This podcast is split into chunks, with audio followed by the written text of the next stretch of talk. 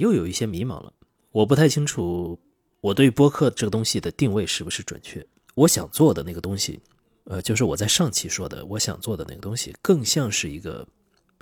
比较打引号的粉丝向的一种音频的内容形式，好像不是很播客呃，不太播客精神，就一点新闻，然后说点感想，然后做点问答，好像是水了一点。因此，我又有一些迷茫了。我觉得播客这个东西，如果我真的想想做好的话，还是要写比较多的稿子。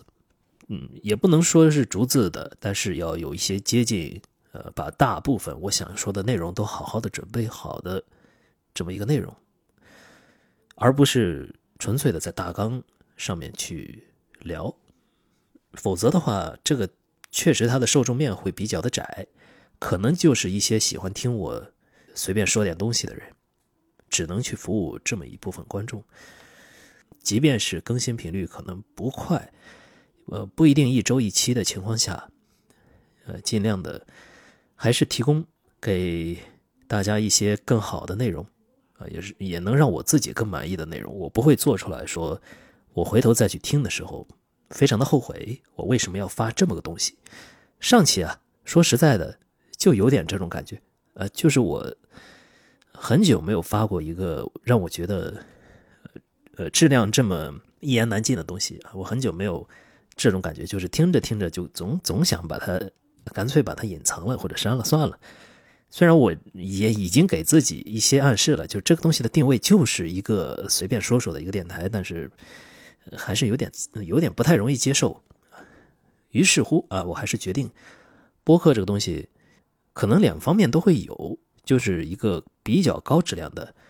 谈游戏的，然后跟游戏相关的，嗯，比较长的高质量一点的播客，同时也有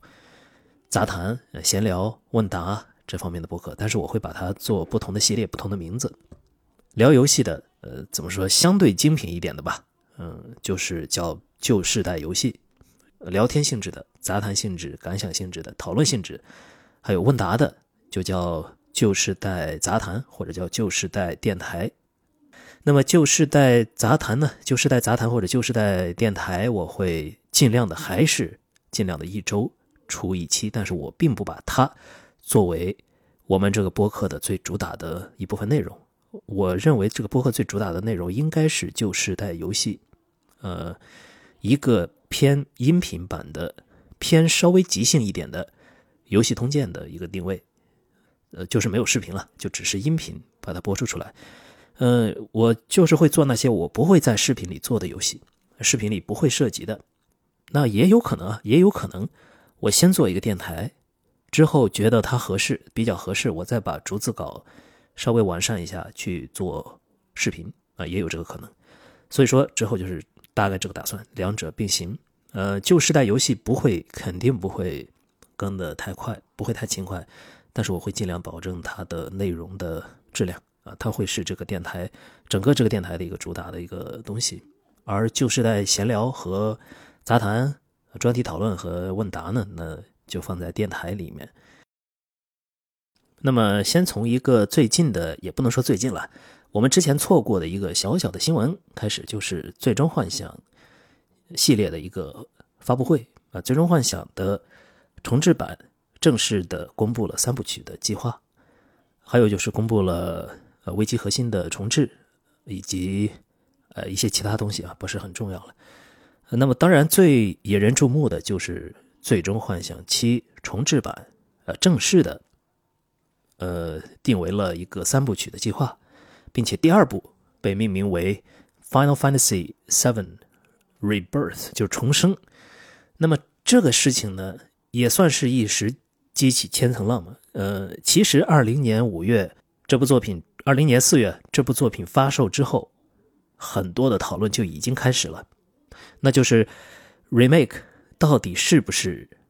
我们大家想象的那个 remake？是不是并不是重置的意思？它只是第一作的副标题。虽然这么说可能会有一点剧透，但是毕竟官方都已经给出了这么一个提示。那我觉得，如果大家看过。这个发布会的话，也应该对此，即便你没有玩过第一部，也应该能感觉到，它好像不是一个按部就班的，呃，一个重置的计划。呃，二零年四月之前，我觉得绝大多数人都不会猜到这一点的，绝大多数人都会认为 remake 就是人们所认为的那个重置的意思。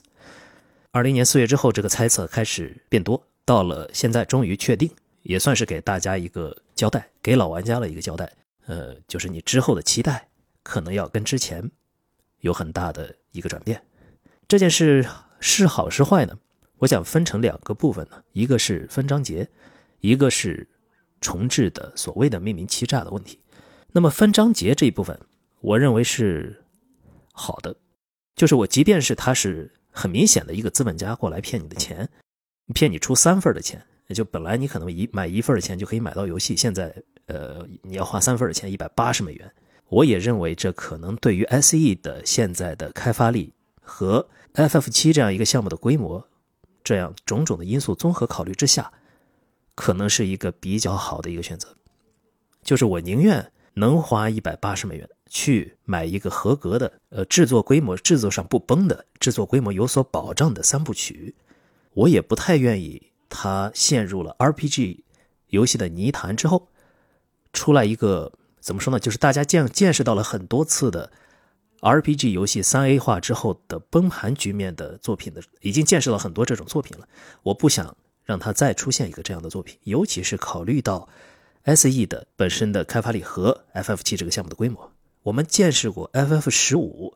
虽然啊，虽然我对 FF15 的评价只能说是不能说是太坏啊，但是我也很理解很多人对于 FF15 的失望。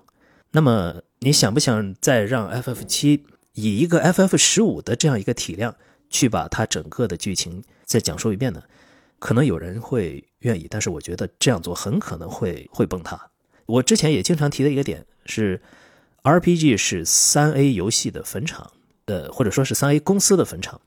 那么很多公司都是在尝试将一个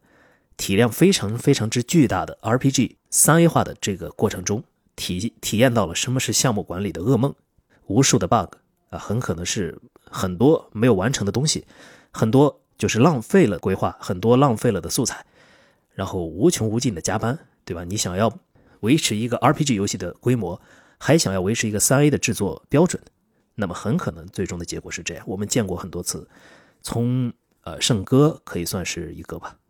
然后质量效应，呃仙女座勉强算是一个。呃，但是它的很多问题可能也不仅仅体现在规模这个事情上。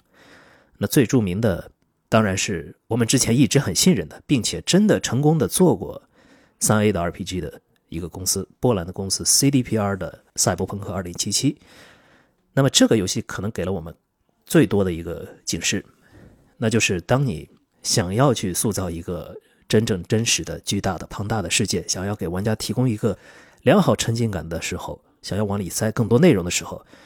那么它出现的问题也可能会几何级数的上升。你想把各个地方都像网状一样连接起来，那么你的 bug 也会这样网状的形式去上升，呃，并且还会有很多的未完成的迹象，很多的烂尾的迹象。那我不太愿意见到 FF 七也以这样的形式出现在大家的面前，即便是它一做就直接完成了。所以说，以 SE 的体量，我。能理解这种做法，并且我可能一定程度上甚至我有一点支持这种做法。只要你在每一个章节，你都能提供一个良好体量的游戏，能够提供一个完整、相对比较完整的体验，给大家一个有头有有尾的，呃，能保证一定的高质量的游玩的小时数的一部作品，那么我觉得就是 OK 的，就是可以理解的。这是我关于分章节的这么一个看法。回头想想，现在这些游戏，你就算是一份出来了，也会增加很多的 DLC，甚至很多的服务性的一些东西加进去，然后还很可能不是一个完整的东西，很可能七零八落，很可能有很多 bug。那么我与其这样，我还是想要稍微的等待一下，等你一步一步的把它全部的完成，全部的做完，然后我三步整体来看，到那个时候再来评价。那么肯定有很多朋友不同意啊，这也非常的正常，因为，呃，我听过太多对于分章节的呃比较负面的评价了，我觉得也都是很有道理的。只是很多时候我们可能是在从不同的角度去讨论这个问题。当你看他的角度不同时，当然看到的好处和坏处，呃，会有不同的权重。也欢迎大家能够在评论区，呃，有机会的话也可以交流。那么关于命名欺诈这个问题就比较的复杂了，呃，说多了可能会有些剧透。就是我之前也前面也提到了，很多朋友就算你没玩过，呃，从这次的发布会你也应该能感受到，它没有像以往的人们理解的那种重置版一样再去做这个游戏。呃，以往理解的重置版是什么呢？比如说《生化危机二》。它基本上几乎呃，当然也有一些不同，但是它几乎就是原版作品的一个超级无敌加强版。从画面上，然后呃音乐上啊各方面，呃现代化上，都做了一个新的游戏，去包含了原来游戏的内容，然后用了一种新的方式去呈现出来。比如说 Live Alive，呃，我一会儿可能也会说一说这个游戏。呃，Live Alive 呢，也是可以算是吧，从用现代的一种方式去体现了当时的。那个作品，然后也是一个就完全的一个再现，呃，那么如果在复刻这个作品中把它变得跟原来的作品就不太一样，你还会不会认为它应该被叫做一个 remake 呢？二零一五年的时候，我敢确定，所有人，所有在场热泪盈眶的人，或者是他之后知道这个东西是 remake 的人，他当时所想象的都是一个超级威力加强版的一个再现，把当年的内容用现在的形式去把它再现出来。人们想象的是这样一个场景，这是一定的。当时肯定不会有人把这个 remake 不当成 remake，把认为它可能是一个 FF7 宇宙的一个作品，一个新作品。当时绝对不会有人这么想。但是过了几年，SE 算不算是把这批人有一点点战术性放弃的一个感觉？呃，我在想，SE 可能会觉得这批人无论如何，你在你在当时你是如此的激动，你去看那些 reaction 视频。这些人简直就像疯掉一样，就是永远无法想象的一个场景，居然实现了。人们都是这样一种极其兴奋的一个在自己的情绪的巅峰的一个状态。那么，S.E. 认为这批人可能会认为这批人无论如何，无论我做成什么样子，你永远都会掏钱，你不会给我对我的作品真的有那么大的微词。你可能会有一些不满，但你即便不满，你也会掏钱买。用换句话说，换句非常流行的话说，你们这些人没有什么统战价值。呃，你们既然永远的支持我，你们如如此的忠诚，那么我为什么还要去全心全意的为你们服务呢？啊，我有其他的东西可以去增长，那么你们是我的基本盘，并且非常容易保住，就可能不会太去考虑他们的想法。这是对二零一五年热泪盈眶的那批家伙的一种小小的背叛，我可以这么定义。呃，但是从我个人的角度来说，啊，从我个人的角度来说。我觉得这么做还行，而且还行的原因呢，是因为我觉得 FF 七原版就挺好的。FF 七原版有什么问题吗？嗯，就是一定要用现在的一种方式去把它再次的呈现出来吗？呃，对我来说好像也没有太大的必要，因为我真的很喜欢那种乐高小人我很喜欢那些小人的幽默的动作和他的台词和那种剧情节奏。那我很喜欢 FF 七原版。所以说，如果你真的用现在的手法去把它做出来了一个真正的 FF7 remake，哪怕你就是一张盘把它做出来了，我都觉得，嗯，好像没有我想象中的那么有有意义。它真的会比原版更有冲击力，比原版的呃更能体现，比如说它的剧情核心，更能展现人物的魅力吗？呃，对我来说真的不一定。他可能会用他的一种新的演出手法，新的对剧情的展现方式，新的对人物的。塑造方式啊，这个非常重要啊，这个我知道，是很多朋友喜欢 FF7 Remake 的一个非常重要的原因。他会用这种手法去进行一些创作，但是我对我个人来说，这些东西都没有那么的重要。FF7 原版已经非常优秀了。这么说吧，如果他做出了这么一个 Remake，我可能觉得他就是在给给了我新的一个百分之十的内容，因为我对于新的画面，我对于画面。呃的增强，呃，我对于这些把抽象变成具象的很多东西，大家也知道，我是我不觉得这是一个极其呃很大的一个进步，所以说可能给给我也就是百分之十的一个体验的增加吧。但是如果你搞一真的搞一点新东西，哪怕是不管是平行宇宙，还是说你要做一些新的演绎，一个新的可能性的一个探索，那么你增加的呢，可能就不止百分之十，可能会有百分之二十三十，那么我就觉得。它要比我原来设想的一比一超级无敌威力加强版要更来的更加有意义那么一点点，所以对我来说，我觉得还行。可能对于很多的新玩家，或者是原来听闻了 FF 七大名，但是没玩过、没接触过，现在过来，呃，再去接触的这部分玩家来说，应该也没有什么太大的问题。就是你们这些玩家应该也会接受现在的 FF 七三部曲的这样一个做法，因为你们对原版的 FF 七本来就没有什么感情。本来就觉得，本来就不知道，甚至原版的剧情是什么。我我们知道，现呃国内尤其国内玩家，基本上是圣子降临派和呃危机核心派两派呃玩家居多。那么你对原版 FF 七本来就不了解，没有太大感情的情况下，我觉得接受现在的情况应该是没有任何问题的。呃，怎么说就是算是苦了当年那批二零一五年那批人吧。呃，就比如说我很喜欢的一位播客主 Resident Arc 的 Mike，还有 Kason。他们两个人算是 FF 七老人了，他们就对此表示了，我记得他们是表示过非常非常强烈的不满的啊，就是对于这种命名欺诈的一个行为，呃，你你确实稍微的背弃了一点人们对于 remake 这个事情的理解啊，你用这种方式来让人们去购买你的新作，呃，新的产品，对于某些人来说可能是确实是稍微的有那么一点点问题的，嗯，但是从整体的一个角度来说，我个人觉得 FF 七原版。很优秀，很不错，很完美，甚至，嗯，你没有 remake 我也 OK，也可以接受。那你要是做一些新的新的东西，那我持欢迎的态度。另外呢，就是我之前也提到过的，很可能这件事情里面会有一些创作者的因素。就这么说吧，我也发过一个帖子，我记得就是说，你作为一个创作者，一个最无聊的事情，或者一个最甚至有一点点侮辱性的一个事情，就是把你之前的一次辉煌。一个做的很好的东西，再做一遍，再做一遍，就从头至至尾的，基本上内核都完全不变，只是把它翻新一遍。对于很多创作者来说，可能是不太能接受的一个事情。如果他要想要自己干活的时候有一点意义感，你干活的时候不至于觉得我这是在干嘛？我之前做过了这个东西，我为什么要再重新做一遍？即便是我用新的工具链，我用新的图形技术，但他我这但这是我之前的工作呀。我又把它翻新了一遍，那么他的创作热情，呃，他的工作热情其实是会大打折扣的。就是如果你作为一个伯乐，你没有给这个千里马，你没有给他一个平原，没有给他一个原野去奔驰，啊，你只是给他眼前挂一个胡萝卜，让他原地绕圈儿，去给你做一些体力活，大概这种感觉。作为一个创作者，他会去想要突破以往的自己，会去做一些让自己觉得更有意义的事情，那么他们就不会。那么老实的去一比一的去复刻之前的东西，这也是一个非常重要的一个原因。尤其是当 SE 的商业的意图和这些创作者的意图他们合拍的时候，就他们不谋而合的时候，那么它体现的就更加的明显了。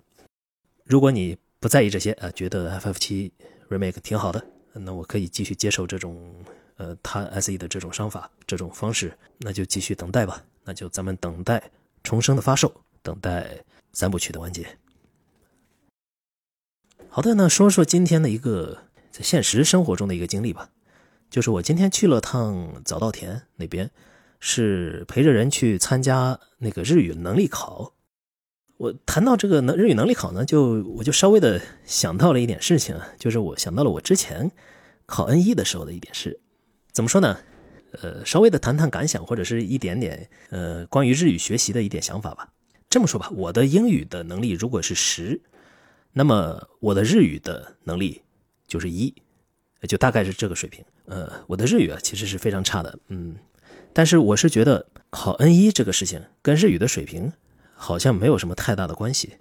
作为一个中国学生啊，尤其是作为一个中国学生啊，很多时候你考了 N 一可能是日语刚刚入门，你可以起步了这样一种感觉。大家也不用过于的惧怕 N 一，N 一。你要考过的一个关键是什么呢？是你要揣测这个出题人的意图，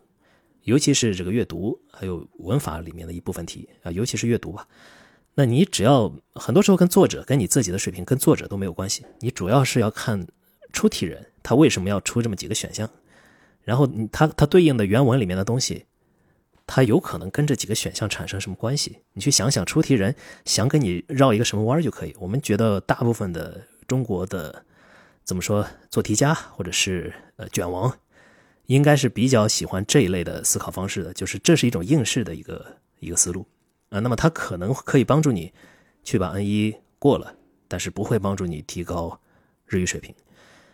当然这只是针对针对中国学生，N 一这个东西，欧美的人如果考了 N 一的话，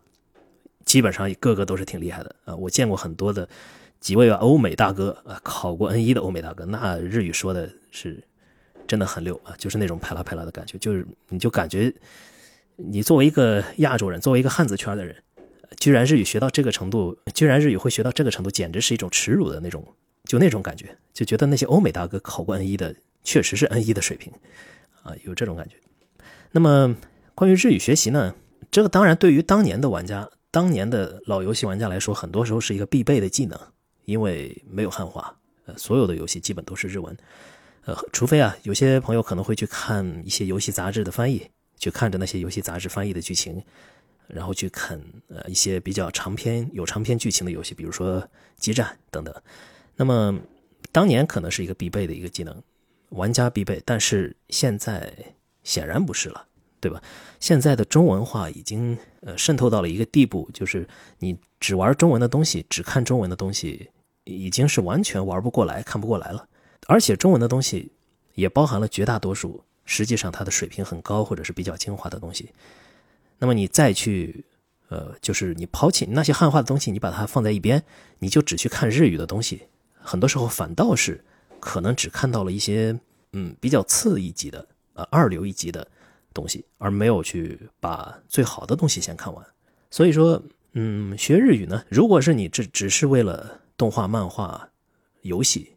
只是为了日语的呃日本的这部分流行文化，那么我觉得没有太大的必要性。当一个语言流行到了一个程度，当一个文化的流行文化已经扩展到了扩展群体扩展到了一定的程度之后，它会变得非常的透明。呃，其他的地方的人往里面看，能看到它的所有的东西，五脏六腑，呃，看得晶莹剔透，看得一清二楚。啊，也是一个非常著名的一个理论嘛，一个就是一个玻璃房子效应，所有的有意义的精华的东西都会被呃翻译成中文。所以，呃，学日语如果只为了这个，我觉得我呃必要性不是特别大。推荐哪些人学日语呢？就是你想到日本来留学，需要进对日呃和日本的有商务对接，然后需需要甚至说你可能想要在这边呃住上一段时间，可能是需要你去学日语的一个机会。那么好的，之后呢，说说 Live Alive 这个重置版，呃，重置版除了体验版。体验版呢，只包含呃幕末篇、S.F 篇和呃功夫篇最前面的一小段部分的情节。怎么说呢？呃，我玩了 S.F 篇和功夫篇，我觉得这个重置啊，非常的堪忧啊，非常的堪忧。我甚至有点想把我的预定给退了。为什么能重置重置版会给人这种感觉？我仔细想了想，呃，仔细看了看，我觉得这个 H.D. 二 D 的这个画面，它怎么感觉跟八方旅人差这么多？八方旅人的画面水平，我是觉得挺高的，挺好的。但是到了 Live Live 的时候，就如果你去看一个很小的图，就比如把它缩小，缩小成一个掌机，要比 Switch 的屏幕还要更小一点的话，那还挺好看的。它的颜色、色彩、画面的构造，感觉都是挺好的。但是，一旦把它放大，尤其是放大到电视上，你会觉得这整个这个细节是完全没法看的。整个这个画面给你一种什么感觉？就是二十世纪初的 PC 游戏。也极少会有如此之就是蹩脚的贴图和那种锯齿的感觉，画面的观感非常的奇怪，非常非三 D 的感觉非常差，然后二 D 呃那个像素啊，只能说非常一般。它跟当年的那个 FF 五的引擎做的那种二头身的，我是觉得那个二 D 版二 D 的 Q 版人物实在是比现在的这个像素人物要好看的太多，我有这种感觉。可能不是我一个，我觉得我没有看其他人对这个重置版的评价，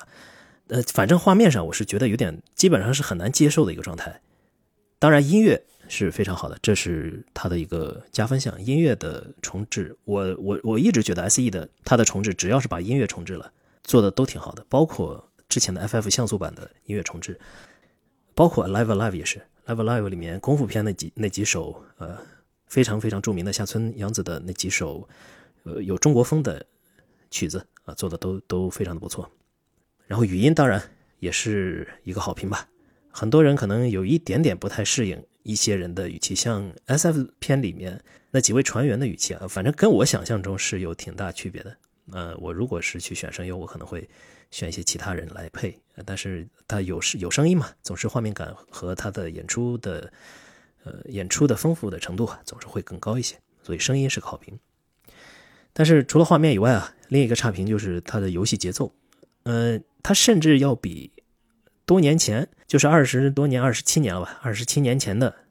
那个 SFC 版的节奏还要更慢。就是 SFC 版的一个好处，就是相比于呃 PS 和相比于比它后面的一些机型来说，它的 RPG 的节奏很快，这是非常非常讨喜的一件事。很多都是都是秒进入战斗。然后秒开始，就是你随，然后你点一个按键，它的演出就嗖嗖的把演出演出完，然后就然后战斗动画播出完，然后就结束了。这种感觉非常的顺畅，非常在自己的掌控之中。但是到后面 PS 的一些游戏呢，嗯，就进入战斗，黑屏可能要黑个三五秒，三五秒不算长，但也不算短，你反正每次战斗的时候都要等，还挺烦躁的。战斗黑屏，呃，旋转。然后战斗完了，那个庆祝庆祝一段时间，再黑屏一会儿，然后回到大地图，就这种感觉就没有那么的顺畅。现在的这个重置版，它给人的感觉就有点像你把这个游戏是不是移植到了 PS 上？你的节奏要比原来要缓慢了好多好多，还有很多演出，你就在那边，呃，像 SF 片非常明显，有些演出像比如说他们穿宇航服出去的那个场景，呃，就完全没有原来的一些酣畅淋漓的那种感觉。当然，S F 片它可能会给你营造一点点呃故事镜头氛围的那种那种感觉，引发的引发一点点那个悬疑感。但是我觉得很多人会会觉得这个演出实在是太慢，想给他一个加速键。反正在这个体验版上吧，最主要能看出来的也就这两条，其他更多的现在也看不太出来。但就这两条，我觉得就应该是比较劝退了。我非常我非常惊讶于我现在可能会这么说，就是我可能会不推不推荐大家入手这款游戏。嗯，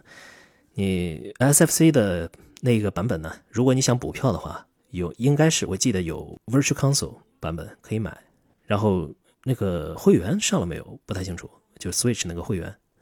呃，反正总是有，还是有一些补原版的一个方式的。那就如果你想补票的话，呃，而且原版要非常非常的便宜。呃，嗯，当然坏处是没有语音，没有中文，音乐也没有重置。但是我我不觉得我这是一个倚老发言。应该会有很多的朋友，哪怕你是新玩家，你去呃体验一下现在这个重置版的体验版，可能都会不会觉得呃体验非常的顺畅。嗯，会有很多会有一些优点，让你能够感觉出这个优点，但是也有很多啊退步的地方，非常的遗憾，只能说希望啊它最终的那个版本能够调整一下这个节奏，能够把画面增加一些滤镜也好，增加一些其他的选项啊画质选项也好，把画面稍微的。调整一下，现在真的，我觉得跟八方旅人实在是差太远了。那么好的，前面也随便的瞎聊了一会儿，今天的专题呢，我就想要随便的聊一聊关于游戏不爱党这样一个一个事情，就是做游戏的不爱党的好处和坏处。我呢，我自己可以说是一个不折不扣的游戏不爱党。我可能玩的相对比较少的类型，嗯，就是战术向的 FPS。还有音游，音游我玩的比较少哦。我比较我我玩的最多的音游是，呃，节奏天国，然后太古达人，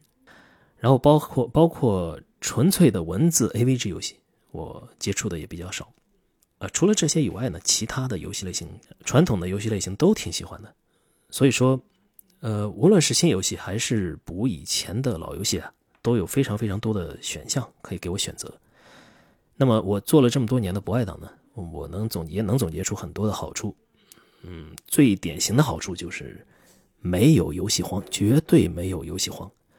你在任何时候都会发现自己的列表上有上千，嗯，上千可能有点夸张，几百款游戏等着你从列表上一项一项的划掉。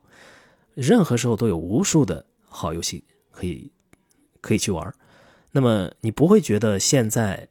呃，游戏荒了，就是没有我所我喜欢的。现在面试的新游戏或者是之前老游戏，已经没有能够刺激到我，没有我喜欢的，就不永远不会有这种感觉。比如说现现在大家等待着 XB 三，等待着《一度神剑三》的发售，那么等待的时候，有些朋友可能就会真的在等待。那么 X B 三发售之前，我其他东西也没有什么想玩的。呃，但是你作为一个不爱党的，你可能会想，哎，我什么寂静岭是不是还没有补全？我的呃，比如说逆大逆转裁判，我是不是还没有玩完？那我昨天剩下的那个文明那一局，是不是可以继续来点几个下一回合？等等等等，就永远的不会有你闲下来的时候。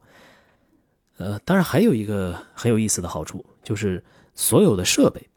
可以分时使用。虽然说这个这个感觉可能有点难理解，但实实际上是个非常简单的一个道理。很多朋友可能会想要一个，比如说 Windows 掌机啊，虽然说它又大又重，然后又贵，但是你想要一个那个东西，是为了你在路上能够玩你现在比如说正在玩的、正喜欢玩的一个 Steam 的游戏。否则的话，其他东西是无法满足你这一点的。即便你是你有个 Switch，你有个手机，你有十个山寨掌机，你有 PSV，你有 3DS，也不行。你必须得有一个 Windows 掌机，否则你玩不了那个游戏。你在路上就想玩那个游戏，呃，但是如果你真的作为一个不爱党心态的话，你可能会发现这个游戏分时利用是一件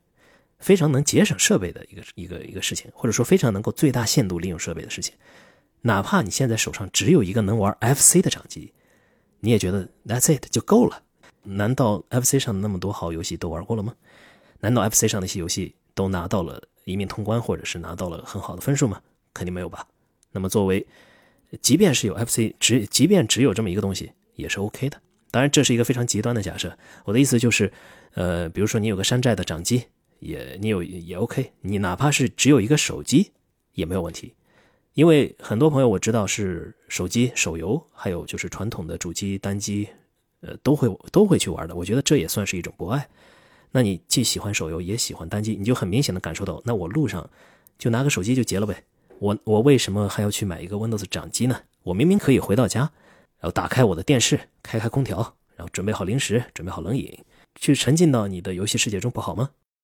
所有设备可以分时复用，你甚至随时可以不同的设备开开不同的游戏，然后你随时可以捡起来。比如这个设备，我的生化危机正好打到了一个部分，然后我把它待机，然后另一个设备我可以拿起来。就开始玩我的呃，比如说呃，思乡之风啊，然后又打到了一个地方，然后待机，因为你对这些都非常感兴趣，这些东西都是你想要接触的，所以说就不会太有只能去单线程的心态吧。当然还有一点就是发布会的所有的游戏发布会，你会发现从头到尾你都会觉得非常惊喜，呃，就是这个觉得也想买，那个也想买，啊，这个出了觉得就叫想要欢呼，那个出了想要雀跃，从头到尾惊喜连连。发布会对你来说绝绝对不再是，呃，就就这这是个啥？为什么没有我想要的那个游戏之类的这种想法？你会觉得每一个作品它能够出来，都是一种馈赠，都是一种弥足珍贵的一个东西。这也算是一个好处吧？啊，至少你能遇到的欢乐，呃，你能遇到的让你高兴的事情会变多。同时还有，比如说游戏之外嘛，你可你跟别人的谈资，当然也会更多一些，因为你作为不爱党，什么东西。都接触过，呃，就总是会有说不尽的这种话题，你跟谁也都能基本上搭上话，也不至于说他们玩的东西你完全没接触过啊，就这种感觉。但是我觉得它也掩盖了很多很多的问题。怎么说呢？我之前的那期倒是也提到了一个类似的一个事情，就是关于游戏广度焦虑的问题。我觉得基本上所有博爱党多少都有一点广度焦虑。那么有广度焦虑。它就会导致，呃，你这个人，你去稍微的仔细的再问问自己的内心，就会发现自己可能虽然说觉得自己喜欢所有的游戏，但可能最终去询问自己的本性，询问自己非理性的那部分，他会告诉你，那你可能压根儿就不喜欢游戏。就你看似你喜欢所有的游戏，你喜欢所有的类型，所有的呃游玩的一种方式，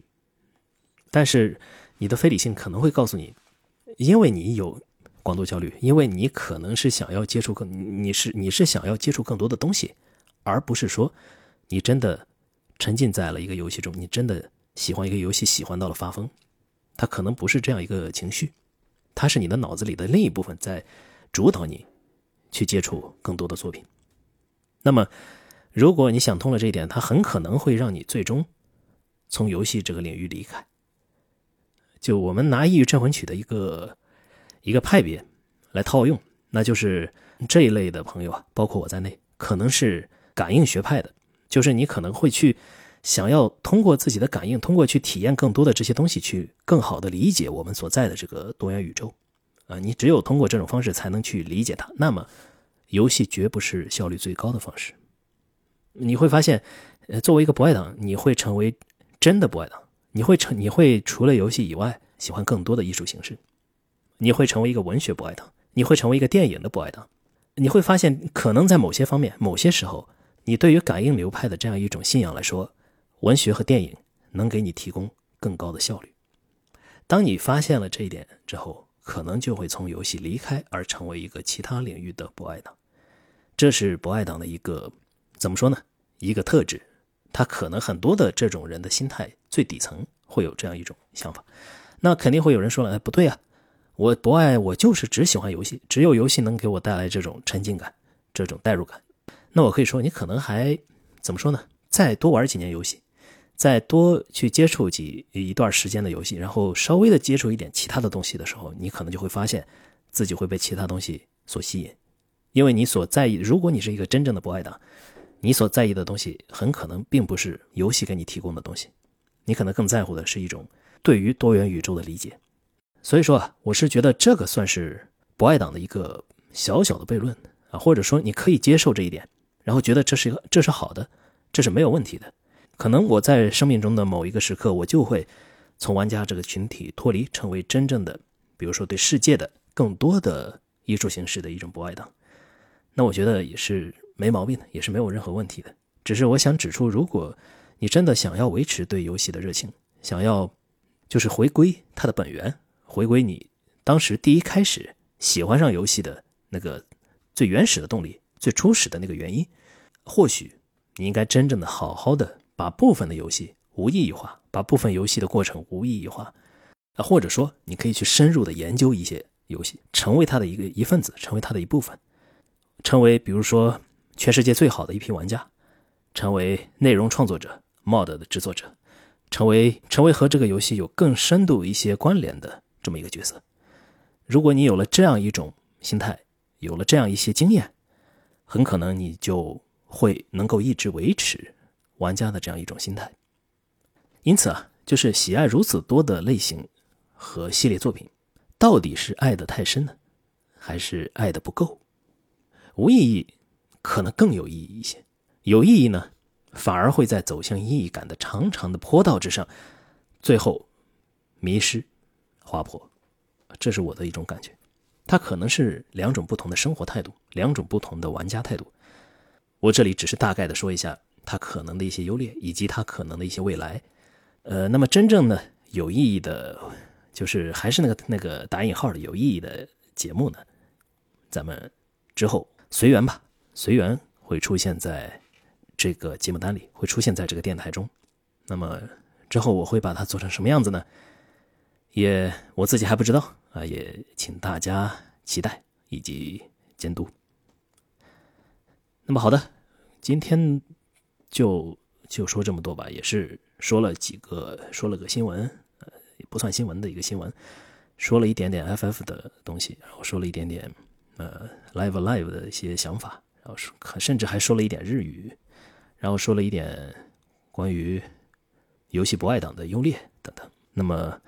最后呢，就让我们以一首 Live Live 的音乐来结束这一期。那么下期闲聊或者是。正式的节目，咱们再见。